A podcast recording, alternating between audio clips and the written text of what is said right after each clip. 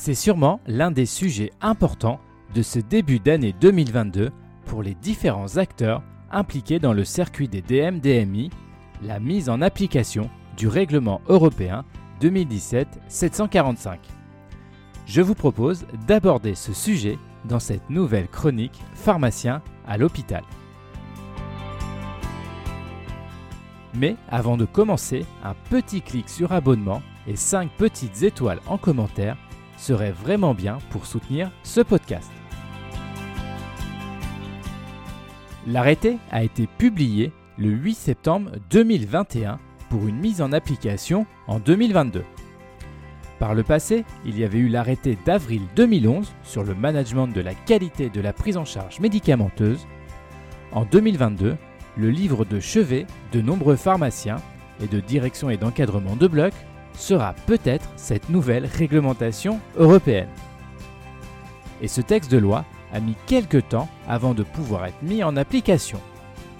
Le Covid est aussi passé par là en espérant que ce retard ne va pas avoir également de répercussions sur la mise en application sur le terrain. Et tout cela va justifier très probablement des contrôles de la part des autorités compétentes. Concrètement, que cela va-t-il changer? À la fois beaucoup de choses pour les structures fonctionnant sur une organisation ancienne, et peu de choses pour les établissements ayant fait le pari gagnant de la traçabilité, notamment des implants.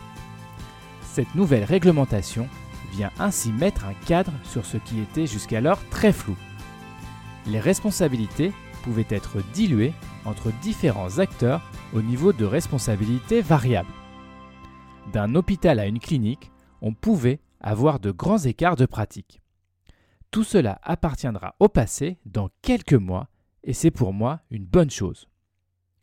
Le pharmacien et son équipe vont pouvoir être totalement intégrés à ce circuit qui concerne pourtant des produits sous monopole pharmaceutique. Alors bien évidemment, je ne souhaite pas rentrer dans des querelles sans fondement, mais quand même.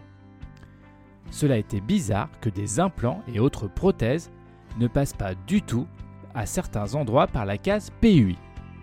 Bien sûr, pas de quoi passer par la case prison, mais quand même, cela montre un certain malaise. Et je ne vise pas forcément les acteurs de bloc par exemple, mais aussi les pharmaciens bien heureux de se voir détachés de cette responsabilité pourtant obligatoire. Alors la mise en application de cette nouvelle réglementation va sûrement faire grincer quelques dents, mais au final, l'organisation proposée dans ce texte est plutôt claire. La pharmacie a un rôle bien défini qu'il va falloir appliquer. Et cela passera forcément par une implication dans les organisations et sur le terrain. Merci d'avoir écouté cette chronique en entier. N'hésitez pas à réagir, notamment sur les réseaux sociaux. Je vous donne rendez-vous pour un prochain épisode de Pharmacien à l'hôpital.